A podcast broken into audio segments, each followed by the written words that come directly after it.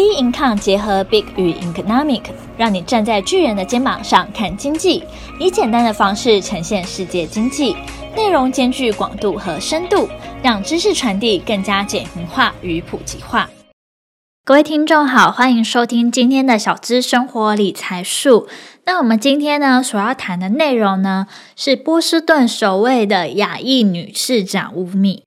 那这个内容呢，其实这样听听好像不攸关什么理财啊相关的内容，的确没有错。但是我们在小资生活中呢，有非常非常多的事情，我们在日常中、上班中、可能休息中、划手机中，都可以有一些事情成为说我们的一个启发。所以呢，今天这个内容也是说，诶，看到了乌米他介绍啊，他自己心路历程之后呢，我也觉得这个想法呢非常的不错，那也可以跟大家来分享看看。那先在聊吴米这个人之前呢，我们先跟大家先聊一下，因为我们在 B 站有发 Staycation 的介绍，就是宅旅行。那我发现说，诶，我也其实也可以跟大家每周的时候稍微分享一下。如果我去宅旅行的话，因为我的内容是什么？然后那间饭店啊，或是那个旅游感觉怎么样？或是说有什么可以吃的，也可以跟大家分享看看。会这样子呢，是因为呢，我昨天的时候呢，去住了凯达大饭店。那间饭店是在万华火车站那边，算是蛮新的饭店，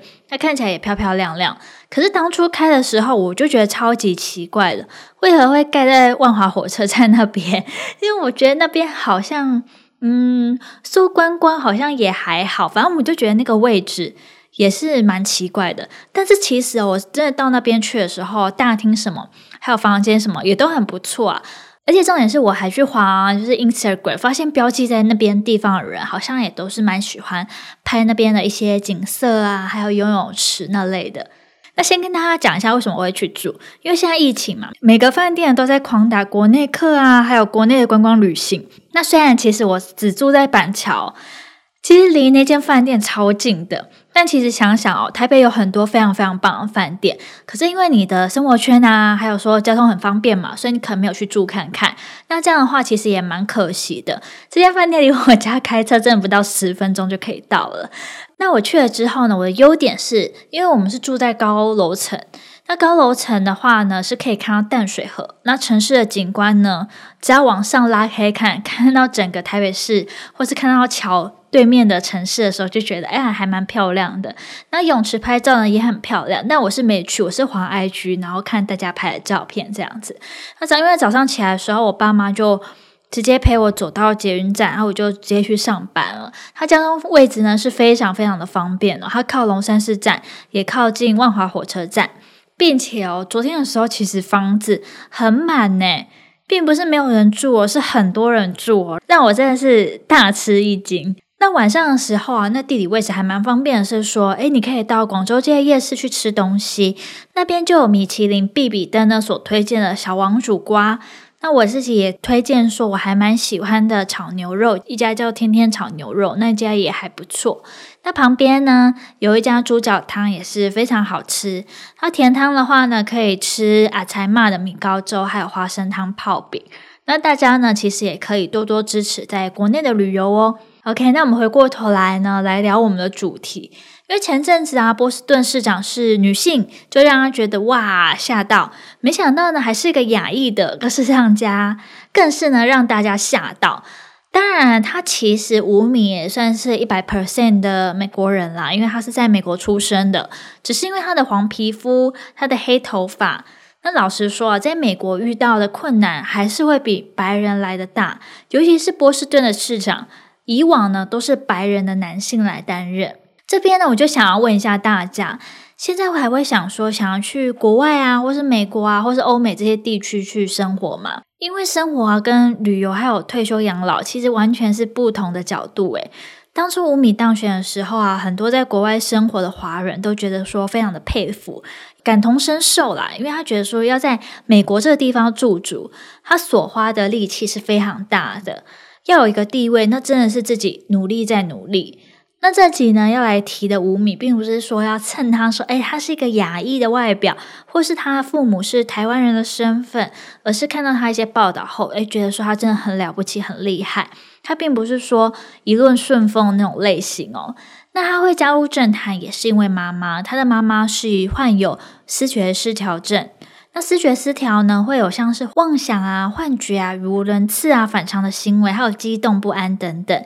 像是呢，这阵子金马奖不是超级热的嘛？那入围第五十八届金马奖的影片《瀑布》，他就有谈到说思觉失调症。那金马奖的最佳女主角呢，是贾静雯得到。那她在这个《瀑布》这部片的片中，就是饰演一个有思觉失调的患者。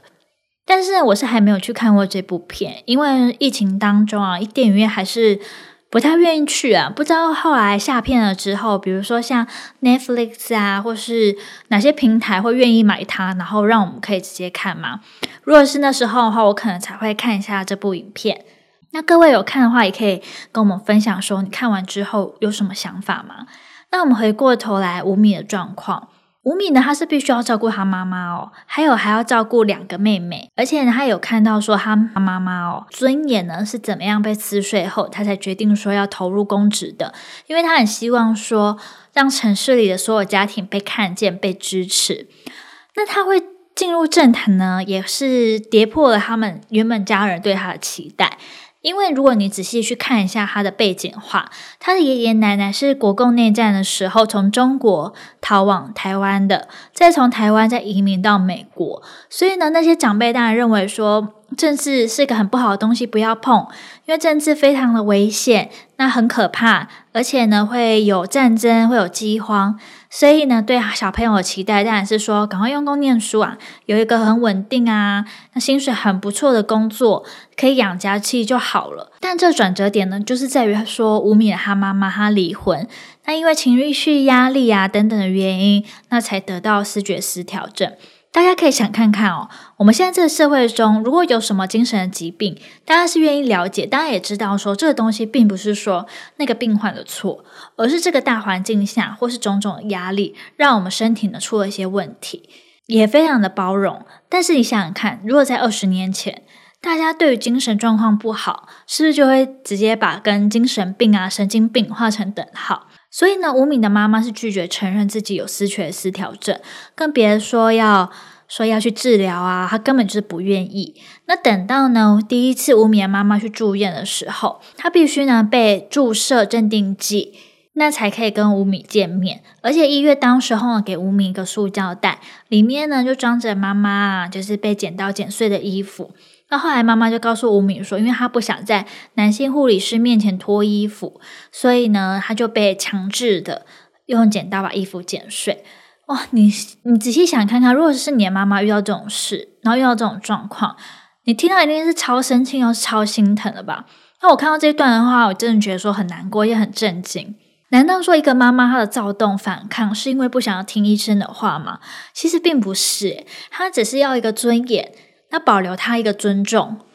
那这时候，吴敏他听到这件事以后，当然是非常生气，而且很震惊。没想到说这医疗体制啊，这么没有人性。如果真的带入那情境当中，怎么想都会觉得是一个羞辱的感觉嘛。那后来呢，吴敏的妈妈状况也非常的稳定了。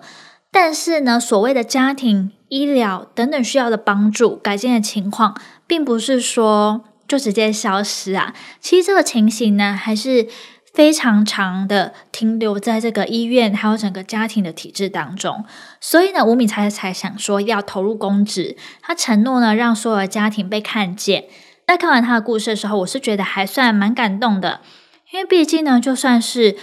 美国，美国这个国家它很富有嘛，它该有的资源其实都有，但也不代表说你的人民就很富有，你的你的这些人民呢就可以拿到这些资源，而且也很难真的说。把需要帮助的人真的搭上线，就像呢，我在台湾的时候，我还蛮常听到说低收入户这件事情是不公平的，因为呢，有很多情况状况都不错的人，可能都提到说，哦，我有一个新球鞋，我常买新手机，但是他却有低收入户的补贴。但有很多呢，是真的非常非常需要帮助的小朋友，他的学生，但是他可能因为一个细节。比如说呢，他们整个家族当中，其实他是有有一个房子的，但是那个房子的状况呢，真的不是他家可以用到，或是说他家就算有那个房子，那又怎么样？真的能够解决他们的生活的困境吗？那有可能是他根本就无法自己去处理。那这种情况下，他就没办法去申请，诶，没办法申请的话呢，生活呢还是非常的困难，也没办法得到真正的帮助。所以说，城市内还是有随处可见的不公平啊、不平等的状况，必须呢想办法消除。所以我觉得说，诶，吴米提出了他想要让每个家庭都被看见这个理念呢，我觉得是非常好，也很佩服他说，就是能在年轻的年纪的时候呢，就可以照顾好自己的妈妈、自己的妹妹，甚至呢他的状况也非常的不错，学历也很高，那也愿意呢付出，让每个家庭呢都可以说。有不错的照顾。听完今天呢，整个吴米大概的一个故事啊的状况后呢，大家有什么想法呢？也欢迎呢留言啊，还有到我们 Instagram 啊、Facebook 啊，跟我们做交流喽。那我们下期节目见喽，拜拜。